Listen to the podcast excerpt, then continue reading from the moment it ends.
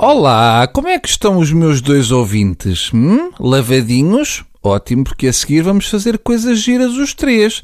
Está um tempo uh, foca, não é? Este tempo só é bom para a Isabel Joné, que assim arranja uma desculpa para ter o cabelo numa lástima. Anteontem, Lisboa levou com pingos de chuva do tamanho de beliches e o presidente do Instituto de Meteorologia disse que foi apanhado de surpresa, porque estava na Praia da Costa. Ainda tem areia no esófago. Ora, hoje vamos uh, dedicar o tempo que nos resta ao regresso uh, daquela coisa. Exato. A Casa dos Segredos, que já vai na quinta edição, tem vindo sempre a evoluir de temporada para temporada. Neste, ele já põe talheres na mesa e só existe o oxigênio na casa duas horas por dia, que é para não desperdiçar. Este regresso é terrível porque é aquela altura do ano em que começam a aparecer pessoas a falar de gente que eu não conheço de lado nenhum, como se estivessem a falar de estrelas de Hollywood ou de prémios Nobel. São pessoas que tiveram um acidente vascular cerebral e dizem: Epá, espetacular, está lá o Luís da Gisela. Não, não. Espetacular era se lá estivesse o pônei da Gisela. Quem é que é o Luís da Gisela? Aliás, quem é Gisela?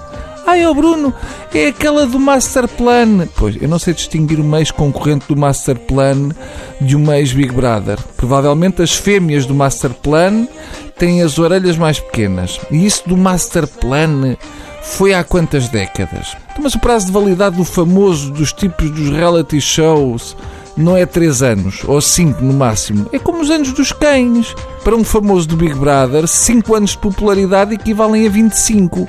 Assim por alto, pelo que eu vi, a Teresa estava com um vestido que parecia um Robocop em filigrana.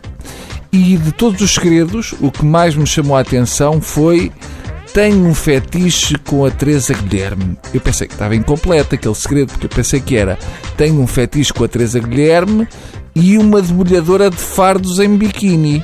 Mas não, acabava ali. O dono deste segredo foi conhecido mais tarde. É um indivíduo que se apresenta como Odin. Na realidade, o Odin chama-se Dino, mas sofre de dislexia e não consegue escrever bem o nome. Tem dias em que se chama Nido. O Odin fez-me perceber, pelo guarda-roupa, que há uma loja de roupa para parvos.